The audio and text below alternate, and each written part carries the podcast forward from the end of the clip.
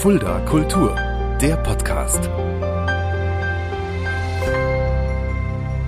Hallo und herzlich willkommen. Das ist Fulda Kultur, der Podcast. Mein Name ist Shaggy Schwarz und dieser Podcast wird präsentiert vom Kulturzentrum Kreuz e.V. mit freundlicher Unterstützung der Stadt Fulda. Und ich bin heute, muss ich sagen, ein kleines bisschen aufgeregt, denn vor mir sitzt ein Künstler, den ich ich glaube, schon mein Leben lang auf der Bühne erlebt habe und ihn eigentlich so richtig erst im letzten Jahr persönlich kennengelernt habe. Das war auch schon ein schöner Moment. Vor mir sitzt der Puppenspieler Andreas Wahler. Hallo Andreas. Hallo Shaggy, vielen Dank für die Einladung. Ich habe es ja gerade schon angedeutet. Ich habe dich als Kind schon auf der Bühne gesehen.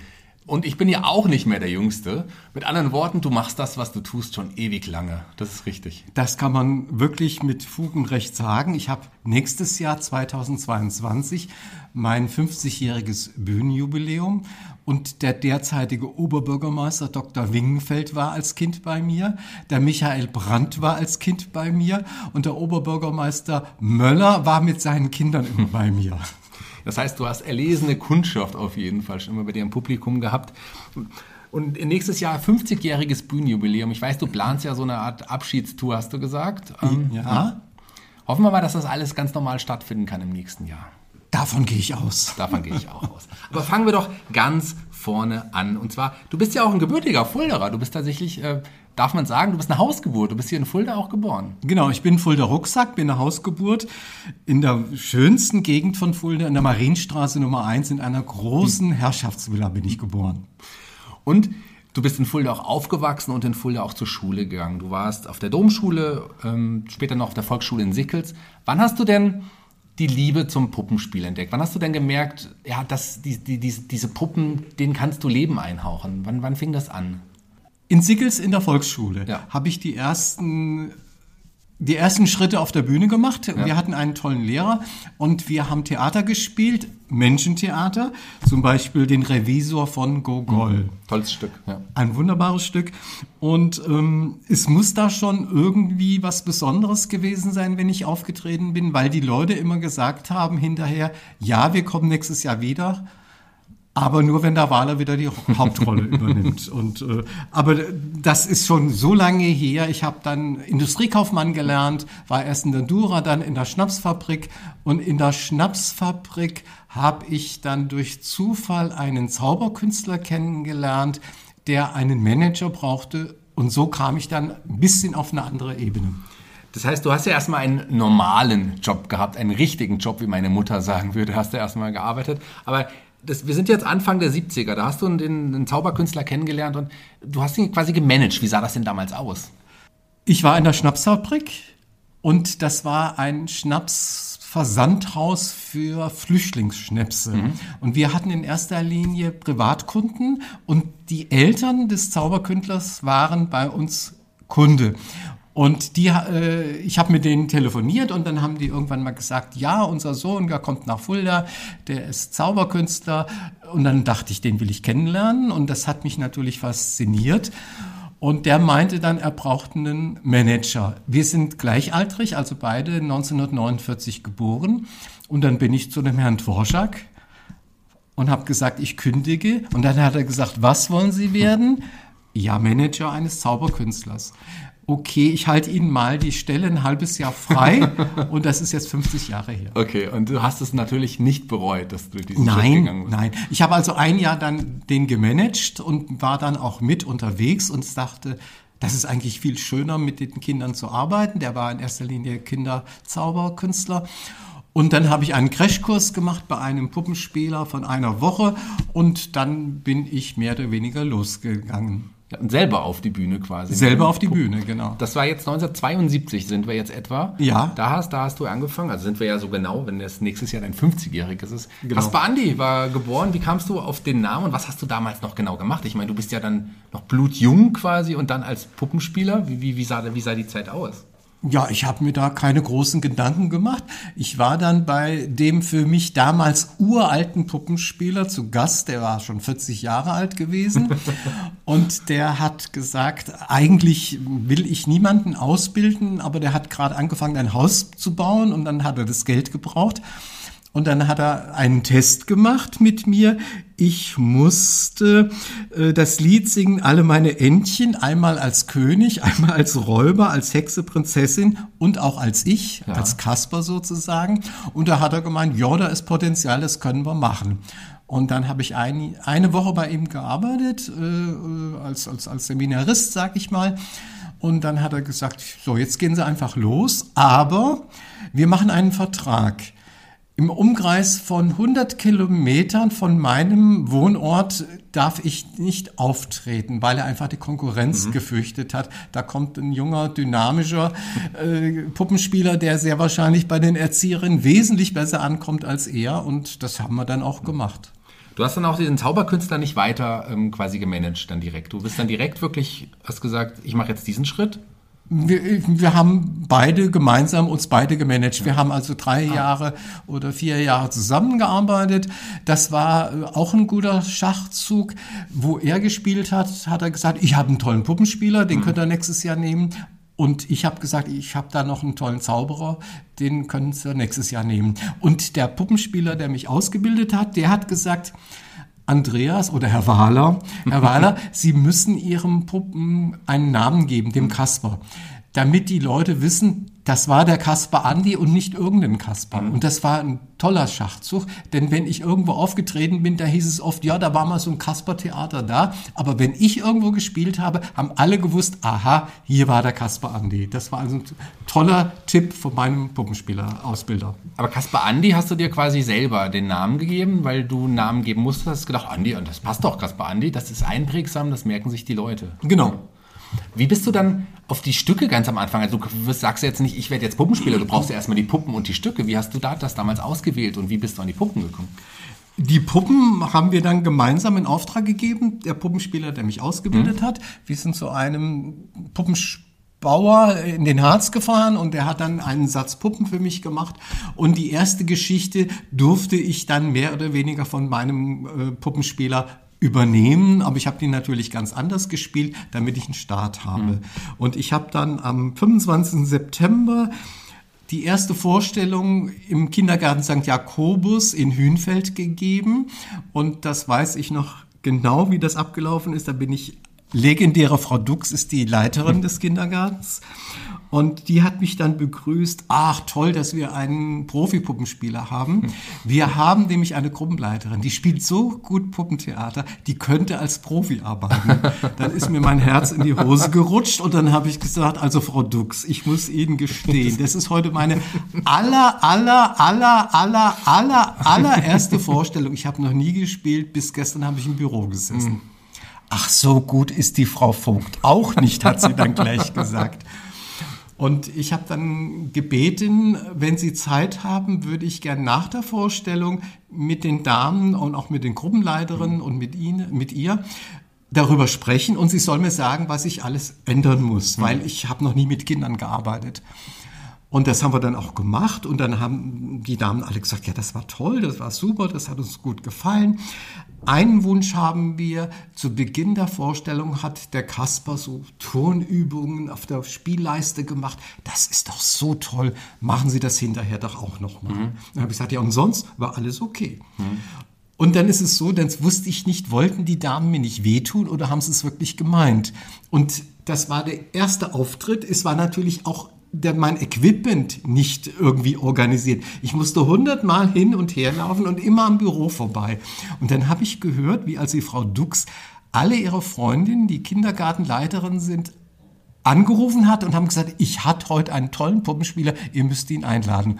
Und dann hab, war ich zufrieden und habe gesagt, scheinbar hat es doch ganz gut geklappt. Ja, super. Schöner erster Auftritt. Ja. Weißt du auch noch, was war ja dann auch das erste Mal, du hast es gesagt, vor Kindern. Wie ist so das Gefühl, dann die, die lachenden Kinderaugen zu sehen, dann auch so danach und, und die Reaktion mitzubekommen?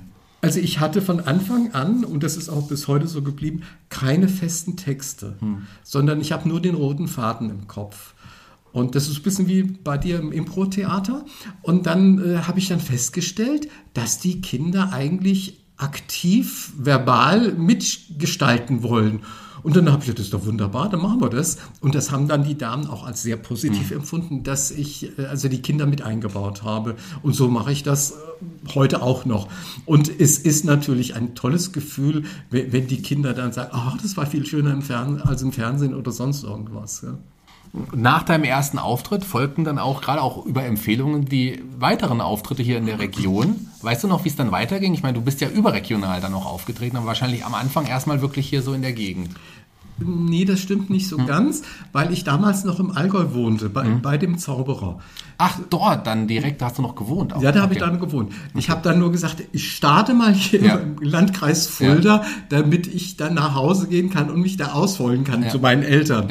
Und aber ich habe damals noch im Allgäu gewohnt, in der Nähe von Kaufbeuren und äh, habe dann auch ganz viel in München, in Garmisch, überall gespielt. Mhm. Also das ging also bis, bis auch bis Kiel. Also wir haben von Anfang an bundesweit habe ich mich ausgebreitet. Und ich hatte Dadurch, dass ich ihn gemanagt habe am Anfang, hatte ich dann angefangen, ihn zu Weiterbildungsveranstaltungen für Erzieherinnen zu buchen. Und da habe ich mich dann selber auch eingebucht. Und dann treffen sich da, sag ich mal, 30 Kindergartenleiterinnen.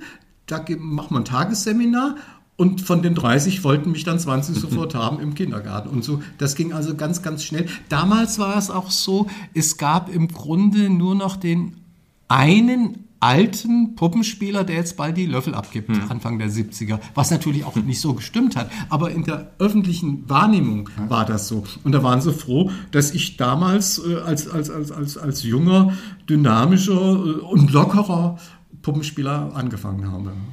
Und ähm, du hast ja du hast dann du auch relativ schnell dann davon leben können. Also eigentlich schon direkt davon dann auch wirklich leben können. Das sofort. heißt, du hast von einem Tag auf den anderen deinen alten Job aufgegeben und warst sofort wirklich ein Puppenspieler, der, ja, der sein Leben damit bestreiten kann. Wie war das Gefühl?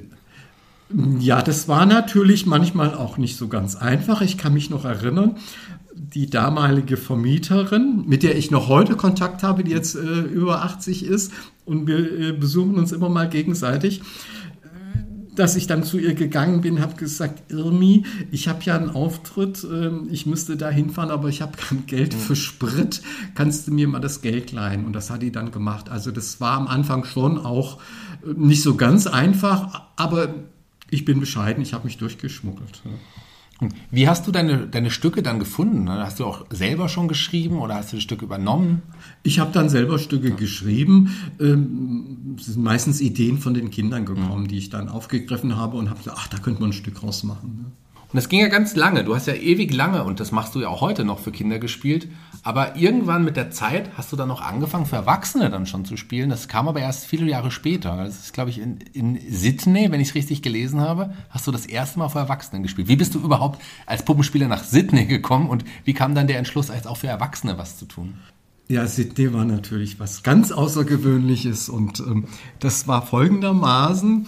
Jahrelang habe ich für den Hessentag gespielt, mhm. engagiert vom Land Hessen.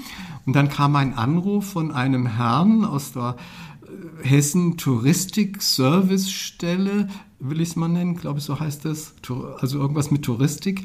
Er wollte mich gerne kennenlernen, ob ich mir vorstellen könnte, für Erwachsene was zu machen, ob ich mal nach Wiesbaden kommen könnte. Er könnte mir aber keine Spesen zahlen für diesen Tag.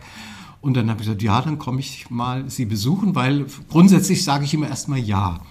Und ich habe dann eine Puppe mitgenommen, äh, eine Großmutter, ähm, so eine Marotte nennt man das. Das ist, ist, ist, so eine Handpuppe, so eine größere. Und die hatte ich im Koffer. Und dann bin ich dahin und habe eigentlich gar nicht verstanden, was er von mir wollte. Und dann habe ich meine Puppe rausgeholt und die Puppe hat dann ihn angeguckt, sein Büro angeguckt, war ganz still und meinte, Herr XYZ, bei Ihnen fühle ich mich wohl. Sie haben ein Chaos im Büro, gerade wie bei mir daheim. Und dann dachte ich, entweder der schmeißt mich raus oder ich habe ihn. Und ich hatte ihn. Und dann kam ein Brief. Er hat sich das überlegt, er möchte mich gerne engagieren nach Australien. Und dann dachte ich, der hat sich verschrieben, der meint Austria, gell? Australien, Australien. Ja. Und dann ging der Brief weiter. Äh, Auftritte sind in Sydney. Da dachte ich nicht, Sydney ist nicht Österreich, das ist wirklich Australien. Dann bin ich zu meiner Nachbarin und habe gesagt, Lucia, du hast doch einen Globus. Wo ist denn Sydney? Wo ist denn Australien? Ja, was willst du denn da? Habe ich gesagt, ich soll da spielen. Hat gesagt, du spinnst doch wohl. Gut, und das hat sich dann wirklich ergeben, dass ich nach Australien konnte, durfte. Es war ähm, relativ stressig. Es war eine Weiterbildungsveranstaltung für deutsche Reisekaufleute, also vom Deutschen Reisebüro, vom DER. Also hier vom Krug, glaube ich, heißt der in Fulda, mhm. war auch ein Mitarbeiter da. Da wurden also 1000 Mitarbeiter von Deutschland nach Australien geflogen die haben da dort ihre neue Destination vorgestellt bekommen, die neuen Kataloge in Empfang genommen. Und weil die ganze Geschichte so teuer ist, hat sich das Deutsche Reisebüro, ich glaube, 30 Sponsoren gesucht. Und diese 30 Sponsoren durften dann ihr eigenes Produkt den 60 Gruppen innerhalb, das waren zweimal 60 Gruppen in vier Tagen, immer eine Viertelstunde lang vorstellen. Und dann wollte Land Hessen was Besonderes machen und haben mich engagiert mit der Puppe. Und das Witzige ist, wir wurden dann in Empfang genommen, ich sage jetzt mal von der dortigen Fremdenverkehrsministerin. Und ähm, ich saß bei ihr zufällig in dem Bus und dann zwei, drei Tage später im Hotel hat sie mich angesprochen und hat gesagt, Andreas, du bist mir ja gleich aufgefallen. Ich habe doch gar nichts gemacht. Hat sie gesagt, doch, ich habe gedacht, du bist ein bisschen plemplem. Und dann sage ich, ja, was habe ich denn gemacht? Und da hat sie gesagt, sie war halt mit ganz vielen Mitarbeitern da, ja. um den armen äh, Mitarbeiter, äh, Leuten von, von Deutschland die Koffer immer zu tragen. Mhm. Und die hätte so, ich hätte so ein kleines Köfferchen gehabt und dann hätte ich mich immer dran festgehalten und habe gesagt, dieser Koffer bleibt bei mir, da ist meine Puppe drin. Da habe ich mir Messer meine Gedanken gemacht. Was hat denn dieser Typ für eine Puppe dabei? Aber jetzt weiß ich ja, welche Puppe das ist und deshalb kann ich dir das ja auch sagen. Und es war eine schöne Geschichte. Und das Schöne war, dass ich dann hinterher noch drei Wochen kreuz und quer durch Australien reisen durfte, weil natürlich Australien sich präsentieren wollte, damit Australien in Deutschland verkauft werden kann. Also das war wirklich was Einmaliges gewesen. Und ich gestehe, ich hatte vor vorher noch nie mit Erwachsenen gearbeitet. Und dann dachte ich mir, oh, wenn das ein Flop wird in Sydney, das ist mir sowas von egal. das kriegt in Fulda keiner mit. Eben. Aber es war so toll, dass der Mann mich jahrelang eingeladen hat, bis er in Rente ist und der Nachfolger die Hände über den Kopf geschlagen hat, hat gesagt, mein Vorgänger, der hat das Geld für die nächsten 20 Jahre schon ausgegeben. Herr Wahler, wir können Sie nicht mehr bezahlen. weißt du noch, was du da gemacht hast mit der Puppe vor den Erwachsenen? Also du musstest, hast ja vorher dann auch überlegt, wie, wie mit Erwachsenen zu, zu, zu spielen, ist ja nochmal ganz anders als Kinder vor sich zu haben. Da. Ja, ich musste halt äh, bestimmte Destinationen von, von Deutschland äh, witzigerweise vorstellen. Mhm. Ähm, es ging darum zum Beispiel, dass halt in Deutschland viel Kurzurlaub gemacht wird. Also in, in, in, Hofbiber, damals haben die Leute vielleicht drei Tage äh, Urlaub gemacht und nicht 14 Tage wie vielleicht auf Mallorca. Und dann habe ich mir überlegt, wie kann ich das so bringen? Und dann hat sie gesagt, die, die Oma, also meine Puppe, ist es ja so. Zu meiner Zeit, da wurde ja noch gearbeitet, elf Monate, zwölf Monate, ja 13 Monate im Jahr Heute ist das ja ganz anders und äh, heute, äh, da, daher kommt übrigens euer 13. Monatsgehalt, weil wir 13 Monate gearbeitet haben. Aber heute ist ja alles, heute wird ja viel öfter auch Urlaub gemacht und Kurzurlaub. Mhm. Und dafür ist also zum Beispiel die Rhön prädestiniert. Und ich habe dann in Australien erzählt, wie schön es auf der Milseburg ist. Sehr gut. Das ist doch irre. Ich habe jetzt mal eine, eine, technische Frage zwischendrin ja. mal. Wie ist denn eigentlich der, der, generell der Unterschied für Erwachsene und für Kinder zu spielen? Geht man da ganz anders an, an, an das Spielen heran? Wie, wie, wie, wie, wie bereitet man sich da vor? Oder gibt es da einen hm. Unterschied für dich? Für mich eigentlich okay. nicht. Ähm, für mich ist es wichtiger, mein Publikum ernst zu nehmen. Und dann ist es mir egal, ob es Kinder sind oder Erwachsene. Ich nehme das Publikum ernst und mich nicht so ernst. Und ähm, würdevoll mit allen umzugehen, sie nicht beleidigen. Ja, schon, äh, also gerade für Erwachsene muss man schon ein bisschen Humor haben, wenn man mich bucht. Aber es ist nicht beleidigend, sondern es ist äh, mit schwarzem Humor, mhm. äh, ist ein bisschen Sarkasmus drin, aber das sage ich schon im Vorfeld dass der, der beschenkt wird, meistens werde ich ja verschenkt, ob der Humor hat, ob der das auch verkraftet, in mhm. Anführungsstriche. Aber äh, für mich ist es ganz wichtig, ähm, korrekt und, und, und würdevoll mit den, mit den Gästen umzugehen.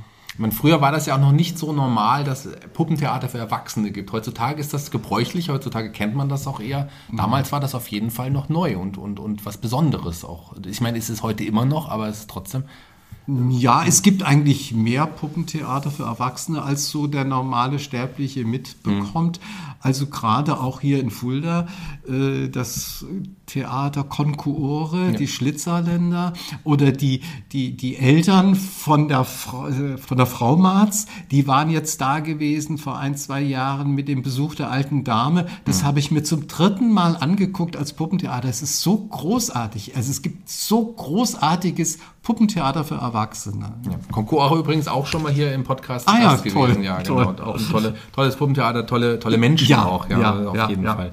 Ähm, lass uns nochmal noch mal in der Zeit nochmal zurückgehen. Wir sind jetzt im Jahr 1989. Ja. Ähm, du hast einen Punkt mir mit, der dir ganz wichtig ist, dass wir das mal ansprechen. Die erste Vorstellung im Kulturschau in Simmershausen. Warum ist dir dieser, dieser Auftritt so wichtig? Das war an meinem 40. Geburtstag. Das war an meinem 40. Geburtstag. Das habe ich extra dahin gelegt, ja. weil ich mir gedacht habe, wenn ich dann mal 80 bin, das ist ja gar nicht mehr so weit weg, kann ich dann sagen, oh, heute vor 40 ja. Jahren habe ich die erste Vorstellung gehabt. In Simmershausen. Mhm. Und interessanterweise, das war halt auch insofern besonders, weil 89 ja die Grenze mhm. geöffnet wurde. Und Simmershausen war ja das letzte Dorf vor, vor der Grenze nach Thüringen. Und das war also eine total aufregende Zeit. Und insofern ist also das für mich schon recht wichtig, mhm. dieses Datum. Ne? Okay, verstehe. Nochmal eine andere Frage. Du hast ja wirklich immer viele Stücke im Parallel, die du auch parallel spielst. Irgendwann ja. spielt sich ein Stück ja wahrscheinlich dann auch zu Ende. Und, oder wie, wie kommt man zu dem Entschluss, ich spiele das Stück jetzt nicht mehr weiter, ich entwickle jetzt ein neues Stück? Wie, wie entscheidet man das als Puppenspieler? Dadurch, dass ich keine festen Texte habe, hm. entscheidet, äh, verändert sich das Puppenspiel total. Also Freunde oder Bekannte, die ich zur Premiere einlade, die sich das ansehen und die danach im halben Jahr wiederkommen, sagen sie, du spielst schon wieder ein neues Stück, weil es immer ganz anders ist. Und vor allen Dingen das Tolle ist, wenn ich, ich habe mich ja spezialisiert, sage ich mal, für Kindergartenkinder, erste, zweite Grundschulklasse. Nach vier Jahren habe ich vollkommen neues Publikum. Mhm. Da kann ich also dann. Kannst also einfach. ja. Und es ist sowieso immer ganz ja, anders, eben. weil ich immer live eben. spiele und, und nie einen festen Text habe. Ich hoffe immer, dass der rote Faden äh, mich nicht verlässt. Ich habe ja auch einige Stücke von dir auch mehrfach gesehen und ja. muss sagen, ich war wirklich jedes Mal, äh, das war doch beim letzten Mal anders, genau. aber das, am Ende weiß man auch, das ist aber wieder eine trotzdem die gleiche und schöne Geschichte, genau. die am Ende dann trotzdem rauskommt. Das ja. ist ein Markenzeichen ja. auch von dir. Ja. Ja, und vor allen Dingen, äh, es kommen manchmal so tolle Einwände oder Einwürfe von den Kindern, dass ich denke, oh boah, hoppla, warum bin ich denn nicht selber drauf gekommen? Das kassiere ich jetzt. Das wird mit eingebaut. Ne? Lass uns nochmal in der Zeit springen. Ostern 1994. Hast du dir auch einen, ja, einen kleinen, kann man das sagen, einen kleinen Traum erfüllt? Da war die Eröffnung äh, des Traumtheaters Klein Sassen. Erzähl mal kurz, was das war und wie es dazu kam. Ja, ich habe ja in 89 in Simmershausen angefangen ja. und da habe ich den Gaststättensaal gemietet. Und das war relativ teuer, 1000 Mark damals im Monat.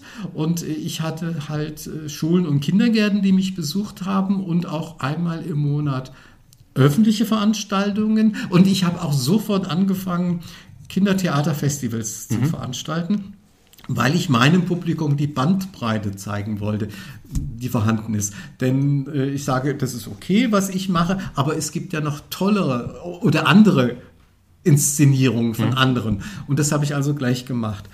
Und dann habe ich aber überlegt, also ich zahle so viel Miete, mit dem Geld könnte ich mir vielleicht was eigenes aufbauen, was mir dann gehört.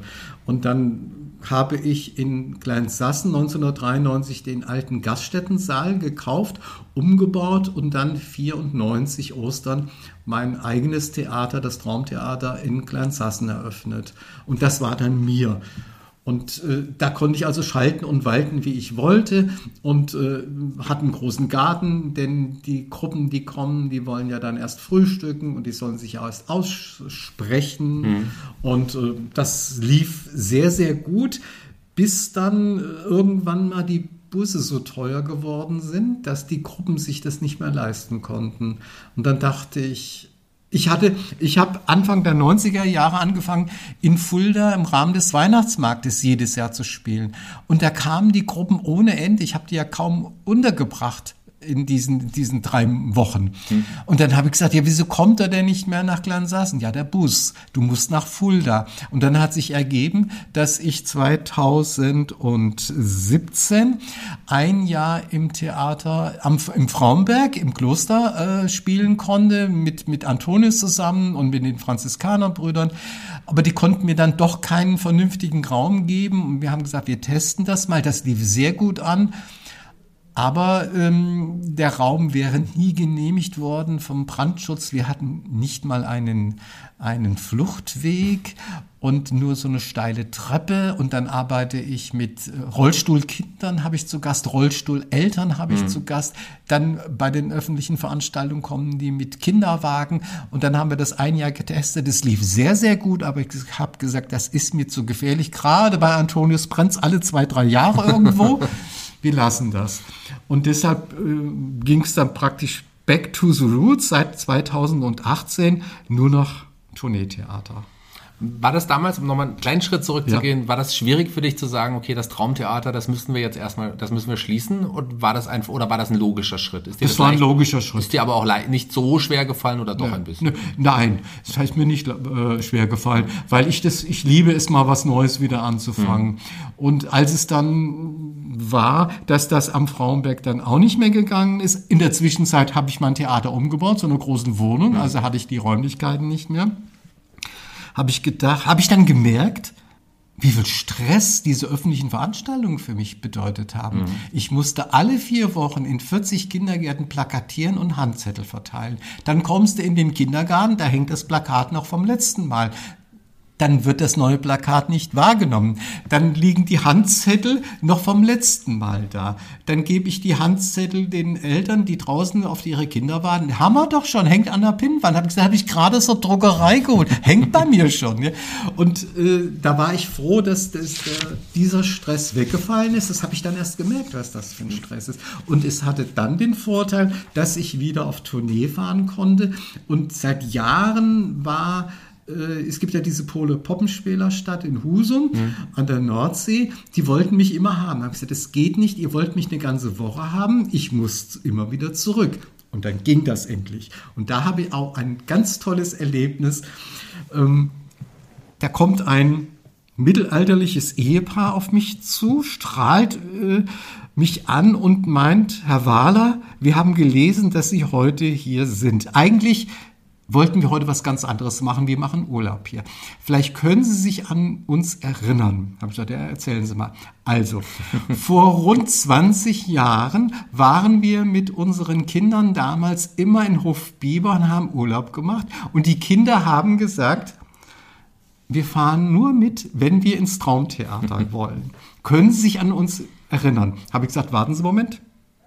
Ja, Sie sind der evangelische Pastor. Da ist er bald vom Glauben abgefallen. Und ich konnte mich wirklich an diese Familie erinnern. Und die Veranstalterin von da oben, die, die ist ja bald in Ohnmacht gefallen. 500 Kilometer von mir zu Hause und ich konnte mich daran erinnern. Und das ist, weil ich jede Veranstaltung durchlebe. Mhm. Also von Anfang an, ich kann mich an ganz, ganz viele Veranstaltungen erinnern, weil ich es durchlebe und nicht runterziehe. Mhm. Sehr schön. Ja, aber das war also für mich ein, ein tolles Kompliment. Und wir wollen gucken, ob sie es noch können. Hinterher, oh, es ist ja noch schöner geworden. Sie sind noch besser geworden.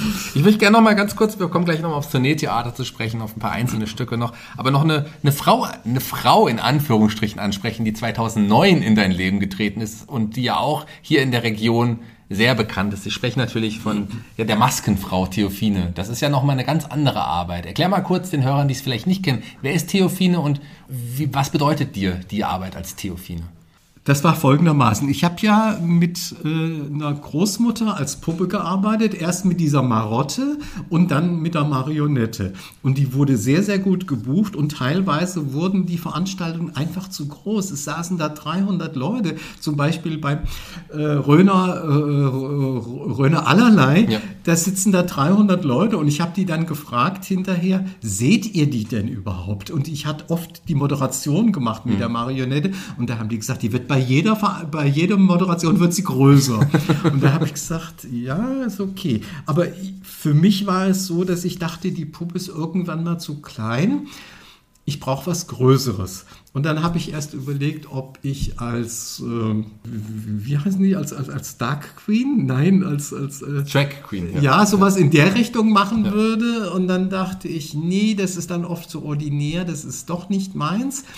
Und dann kenne ich ja seit Jahren schon die Leute vom Wiener Masken- und Musiktheater. Mhm. Und da haben die gesagt, ja, wir machen dir eine Oma-Maske. Und dann habe ich also die Oma-Maske gemacht und habe das dann praktisch genau gearbeitet wie mit der Marionette, mhm. jetzt als, als Maskenfrau Theophine. Und ähm, das hat den Vorteil, dass ich viel freier bin. Mhm. Und ich muss nicht meine Power in die Puppe projizieren, sondern ich habe die Power selber und kann sie ausstrahlen. Und das hat dann eine, eine, Zeit lang gedauert, so 10, 15 Auftritte. Theophine wurde sofort, sofort wunderbar gebucht und oft gebucht. Und irgendwann mal hat es Klick gemacht während der Vorstellung. Dann habe ich die Theophine nicht mehr gespielt, sondern ich war die Theophine. Mhm. Und seitdem läuft das ganz, ganz einfach für mich. Ist die, ist die Arbeit eine andere, wenn du selber, wenn dein Körper quasi die Puppe ist? Ist es eine andere Arbeit? Es ist für mich einfacher. Ja. Es hat also viele, viele Vorteile. Wenn ich zum Beispiel mit meiner Marionette äh, zu einer Familienfeier eingeladen wurde. Ähm, dann wird ja alles im Vorfeld besprochen und dann habe ich immer gesagt, ich würde am liebsten so zwischen dem Hauptgang und dem Dessert auftreten, weil am Anfang wollen die Leute reden und äh, dann ist sowieso eine längere Pause und dann machen wir das. Aber ich wollte, ich habe dann auch immer mit Mikrofon gearbeitet, musste also alles Mögliche aufbauen und das wollte ich nicht aufbauen, wenn das Publikum da ist, weil das ist, finde ich, unangenehm. Mhm. Und dann habe ich dann gefragt, wann geht's denn los? Ja, 19 Uhr. Dann bin ich um 18 Uhr hin, habe aufgebaut, habe mich dann ins Auto gesetzt, bis ich dann um 21.30 Uhr oder 22 Uhr endlich dran war. Abgebaut habe ich aber dann wirklich hinterher gleich. Und als Theophine ist es ganz anders entweder es ist kein Mikrofon nötig, weil ich ja selbst äh, spreche, dann ist es einfacher. Oder wenn ein Mikrofon nötig wäre, ist das meistens da, weil ja irgendeiner vorher schon eine richtige Rede gehalten hat. Ja. Und dann komme ich nur hin, mache den Auftritt und fahre wieder weg. Ja. Und insofern ist das viel, viel einfacher für mich. Und also ich fühle mich sehr, sehr wohl als Theophine. Sehr schön. Und wir werden dich hoffentlich auch wieder bald als Theophine auch mal wieder sehen können und dürfen. Ja, gerne. Stücke, die ich von dir gesehen habe und ich sehr liebe, Ritter, Furchtlos, Uli Märchenwalz, sind zwei meiner Lieblingsstücke übrigens. Ja. Ich liebe sie. In Ritter Furchtlos habe ich letztes Jahr im Rahmen von Kultur findet statt, ja, wurde bei ja, uns im Museumshof aufgetreten, ist auch wieder gesehen und es war wunderbar, kann ich dir sagen. Aber ein anderes wichtiges Stück möchte ich nochmal ansprechen. Das Stück heißt Ich will das nicht. Das ist was Besonderes. Das ist ein Prävention, Präventionstheater. Erklär mal ganz kurz, wie es dazu gekommen ist und wie das genau aussieht.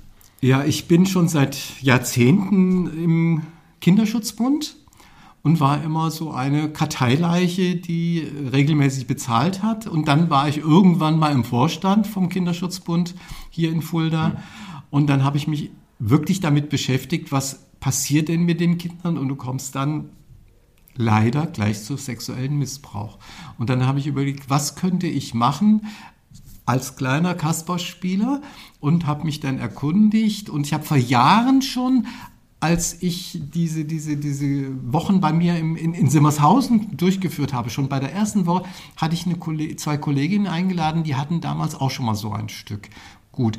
Und dann bin ich hier zu der Polizeikriminalhauptkommissarin, die Frau Welke, gegangen, die da zuständig ist. Ist zufällig meine Nichte, weil man so viele Geschwister hat, hat man überall irgendwo jemanden sitzen. Und dann hat ich gesagt, ja, du rennst bei mir offene Türen ein, wir entwickeln das zusammen. Und dann hat sich eine Kooperation gegeben, mal sehen, ob ich die jetzt alle aufzählen kann. Staatliches Schulamt, Schulpsychologischer Dienst, Polizei, Sozialdienst katholischer Frauen, Donem Vitae Pro Familia. Wir alle zusammen haben das ausgearbeitet, das Stück. Und es ist eine Katzengeschichte, damit es nicht zu nah bei den Kindern ist, sondern es ist eine sehr schöne Katzengeschichte. Und es geht um erste Grenzverletzungen. Was äh, missfällt mir, wenn mich jemand anfasst oder es ist kein Stück, was Angst einflößt, aber Kinder, die es betrifft, erkennen es. Ja. Und für die anderen ist es einfach eine schöne Katzengeschichte. Und ich habe selbst auch äh, hinterher immer Zeit, mit den Kindern zu sprechen. Und da wurde mir dann schon einiges so erzählt, was die Kinder für er Erfahrungen gemacht haben in dieser Richtung. Und das läuft jetzt seit äh, einigen Jahren. Wir hatten einen Sponsor, der ist jetzt leider nach drei, vier Jahren, äh, hat er gesagt, das sollte so eine Anschubfinanzierung sein, aber es läuft trotzdem weiter. Heute hatten wir gerade eine Videokonferenz von der ganzen Geschichte mit den Kooperationspartnern. Man merkt, das bedeutet ja auch eine ganze Menge, auch dieses Stück, auch ja. die, diese Arbeit. Ja. Ist, du hast gerade gesagt, die, die dies betrifft, die merken das und die, die es nicht betrifft, für die ist es ein ganz normales Stück. Also, für die ist ja. es ein schönes Stück, ja. Ja, aber wir machen es nur im Rahmen von dieser Kooperation. Das fängt an, die Eltern sind natürlich erstmal, um Gottes Willen, was für den Kindern hier geboten, Sexualität und mhm. so weiter. Und das fängt dann immer montags an mit dem Elternabend. Da ist dann jemand vom Schulamt da, jemand vom Sozialdienst katholischer Frauen. Dann geht in jede Klasse am Dienstag für zwei Stunden äh, Sexualpädagoge und Sexualpädagogin und bespricht das mit den Kindern. Was möchte ich, was möchte ich nicht? Am Mittwoch komme ich mit der Vorstellung und am nächsten Tag gehen die sexualpädagogischen Leute nochmal die gleichen in die gleiche Gruppe äh, in die gleiche Klasse. Und ich spreche auch vorher und nachher mit den Kindern. Ich nehme immer viel Zeit. Und also eins habe ich im Kopf, das war in Rothenburg, äh, das war ein Viertklässler und dann hat dann sich einer gemeldet und hat sich sehr gebildet ausgedrückt und hat gesagt, Andreas, das war so toll, was du gemacht hast und es ist so wunderschön und es war, ja, war sehr gut. Gut, und dann war, haben ganz viele andere gesprochen und dann hat er, dann habe ich ihn gefragt, wer bist denn du? Ja, ich bin der Jonathan. Und dann Dann hat er sich nochmal gemeldet. Dachte ich, oh Mist, was ist dem dir jetzt doch eingefallen? Und er sagt, ja, Jonathan, was möchtest du mir dann sagen? Da sagt er, also Andreas, ich sag dir das jetzt mal. Ich wohne noch nicht lang hier in Rothenburg, an der Fulda ist das. Ja, ja. Ich komme aus Frankfurt. Und in Frankfurt ist es ja ganz anders. Da gibt es ja so Stellen, da stehen Jungs und dann kommen Männer mit, im Auto und sprechen dich an und sagen, hier hast du 10 Euro, kommst du mit. Dachte ich, oh hoppla, das hört sich an wie Straßenstrich. Ja? Und dann sag ich, äh, hat er am Anfang gesagt, also das hat mir ein Freund erzählt. Das hat okay. mir ein Freund erzählt. Okay. Und da habe ich gesagt, ja und? Und dann sagt er, ja, in deinem Stück geht es ja darum, dass wir sagen sollen, ich will das nicht, dass die dann sich meistens zurückziehen. Ja. Aber da wo die sind, da reicht das nicht. Da musst du den zwischen die Beine treten. Und da habe ich gesagt, oh hoppla, also der hat schon einige Erfahrungen gesammelt. Ja, der hat schon einige ja, unschöne Erfahrungen gesammelt. Das ist, ja. das ist richtig. Lass uns aber jetzt wieder zurück zu dir zum Tourneetheater. Ja. Wir haben es ja gesagt, 2018 komplett wieder auf Tourneetheater umgestellt. Ähm, da bist du dann auch wieder unbemerkt, das bedeutet dir auch eine ganze Menge. Bist du wieder dann in, in ganz Deutschland rumgekommen. Ja. Dann kam aber jetzt irgendwann das Jahr 2020 und ich glaube, im letzten Jahr hast du so wenig Auftritte gehabt wie in deinen ja, fast 50 Jahren zuvor nicht mehr. Wie war, wie war das für dich? Ja, es war natürlich ganz, ganz, ganz schrecklich. Mhm. Denn ich hatte gerade im Jahr 2019 hatte ich einen Auftrag an Land gezogen. Unser eins ist natürlich immer dahinterher, um, um an Aufträge zu bekommen. Habe ich einen super Auftrag bekommen. Ich sollte 40 Kindergärten in Stadt und Landkreis Fulda besuchen mit einem speziellen Programm oder speziellen Stück. Wir sind bunt. Jeder darf so sein, wie er will. Er ist liebenswert. Und das hat ein Jahr gedauert, bis das ausgearbeitet wurde. Und dann ging es endlich los im Jahr 2020, im März, drei Vorstellungen und dann äh, war alles vorbei. Und äh, die restlichen Termine wurden also gestrichen. Und wie das dann jetzt weitergeht, weiß ich nicht. Und die Damen, die das organisieren hier vom, vom Landkreis und von der Stadt Fulda, haben dann äh, im Mai ge- gesagt, ah, wir haben hier nochmal Geld, könntest du nicht was fürs Internet machen? Weil wir wissen, du machst das toll, wir möchten das gerne machen. Und dann habe ich gesagt, ja. Und sie haben dann so zehn Clips bestellt, ah, drei bis fünf Minuten mit einer Figur. Und dann wurde mir immer gesagt, was ich rüberbringen sollte. Und das habe ich dann auch gerne gemacht, aber ich war dann irgendwie froh, als es vorbei war, weil es ist nicht mein Ding. Mir fehlt das Feedback. Selbst wenn ich das dann irgendwelchen Leuten geschickt habe, selbst da kam kein Feedback dass die gesagt haben, ja, war gut oder so. Und wenn ich die dann angesprochen habe, ja, natürlich war das gut. Da habe ich gesagt, ja, ich muss das doch wissen. Ich weiß es nicht. Und ich war dann froh, als diese zehn Clips vorbei waren und will es auch nicht mehr machen. Bei dieser Vorstellung im Kreuz am 1. November kam jemand von der Fuldaer Zeitung, der mit seinem Kind da war und der muss irgendwie mit der, mit der Schlaufuchs-Redaktion jemand gewesen sein und der hat mich dann angesprochen, Herr Wahler, das ist so toll, was Sie machen. Wir machen das jetzt äh, fürs Internet und stellen es auf unsere Homepage. Da habe ich gesagt, nee, ich möchte das nicht.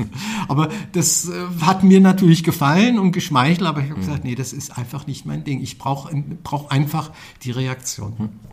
Der Auftritt am 1. November im Kreuz ähm, war dein bisher letzter Auftritt, gell? oder? Kam danach noch was? Nö. Nee.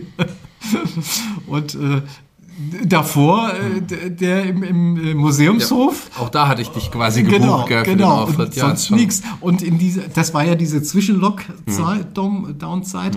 Und da hatte ich dann äh, zwei Theophine-Auftritte auch. Und sonst nichts. Wie, wie sehr vermisst du das?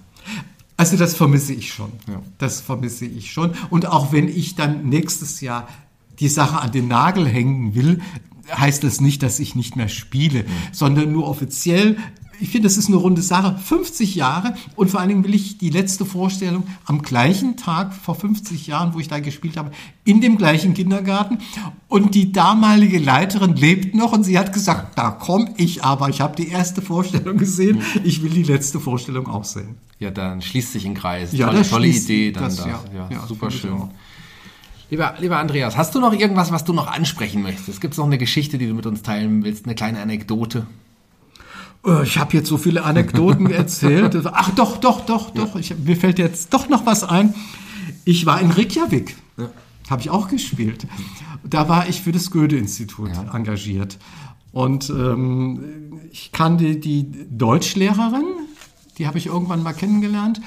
Und die hat gesagt, du, ähm, ich möchte dich engagieren. Und dann machst du drei Tage den Unterricht mit, für, mit den Germanistikstudenten. Und dann machst du daraus ein Programm. Du kannst das. Gut, dann habe ich also drei Tage dann dort mitgesessen. Äh, und äh, ich wurde aber nicht genau gesagt, was äh, ich machen soll. Und ich fand das so witzig. Die haben dann an einem Tag das Gerücht thematisiert. Was ist ein Gerücht? Und die haben sich dann so ein Grüppchen zusammengesetzt, was ein Gerücht ist. Und dann hat dann die eine Gruppe das Gerücht in die Welt gesetzt. Unsere Lehrerin, die Maria, die hat ihren Lover mitgebracht. Der sitzt jetzt da hinten. Und dann dachte ich, die haben das herausgefunden, was ein Gerücht ist. Das fand ich total witzig. Und ich habe dann also dann auch so, ein- so ein Programm gemacht mit äh, und über die Leute ein bisschen hergezogen. Da habe ich auch ein, ein mit das intensivste Theatererlebnis als Zuschauer gehabt. Und zwar äh, wurde ich dann eingeladen zum Kuss der Spinnenfrau. Und die Geschichte kannte ich, die, das Buch habe ich gelesen, einen Film habe ich gesehen und das Theaterstück hatte ich schon mal gesehen. weil ich natürlich die Sprache nicht verstehe. Und dann wurden wir, das spielt ja in einer äh, Gefängniszelle, dann wurden wir in einen Keller eingeladen, hm. ohne festen Boden. Und der war aufgebaut wie eine Gefängniszelle mit Gittern und so weiter. Und wir wurden mit in die Zelle eingesperrt. Jetzt muss ich sagen, ich habe Klaustrophobie. ich dachte, um Gottes Willen, ich habe Angst in einer Zelle zu. Und vor allen Dingen muss ich verschreckt bestimmt jetzt gleich aufs Klo und muss dann über die Bühne. Es gab natürlich nicht diese Bühne. Aber ich habe das Gott sei Dank alles vergessen, äh, hatte keinen klaustrophobischen An, äh, ein, äh, irgendwelche Beschwerden und musste auch nicht aufs Klo. Und ich habe alles verstanden, obwohl ich die Stra Sprache nicht kannte, weil ich die Geschichte hm. so intensiv äh, schon erlebt hatte. Und das fand ich also wirklich mit das, das, das tollste Erlebnis als Theaterzuschauer. Ja. Schöne Geschichte. Und auch wunderbares Interview. Vielen Dank, lieber Andreas, dass du die Zeit genommen hast hier für Fulda Kultur, den Podcast. Hat mir selber sehr viel bedeutet. Schön, dass du da warst. Vielen Dank. Ich bedanke mich auch ganz herzlich bei dir und es hat mir auch sehr viel bedeutet. Jeder Gast hier bei Fulda Kultur, dem Podcast, darf sich einen Song für unsere Spotify Musikliste aussuchen. Welchen Song hast du dir denn ausgesucht? Von Achim Reichel, der Spieler. Ja, der Spieler, das wunderbarer Titel, ja. finde ich schön. Passt auch sehr, sehr gut natürlich hier in diesem Podcast. Ich verabschiede mich jetzt von den Hörern, aber die Abschlussworte, lieber Andreas, die gehören dir. Du darfst dich jetzt auch von den Hörern verabschieden. Ja, ich freue mich, dass ihr bis zum Schluss ausgehalten habt, weil es ist ja schon eine gewisse Zeit, die man zuhören soll. Ich äh, freue mich, wenn ich euch bei irgendeiner Veranstaltung wieder begrüßen darf. Tschüss, Andreas Wahler.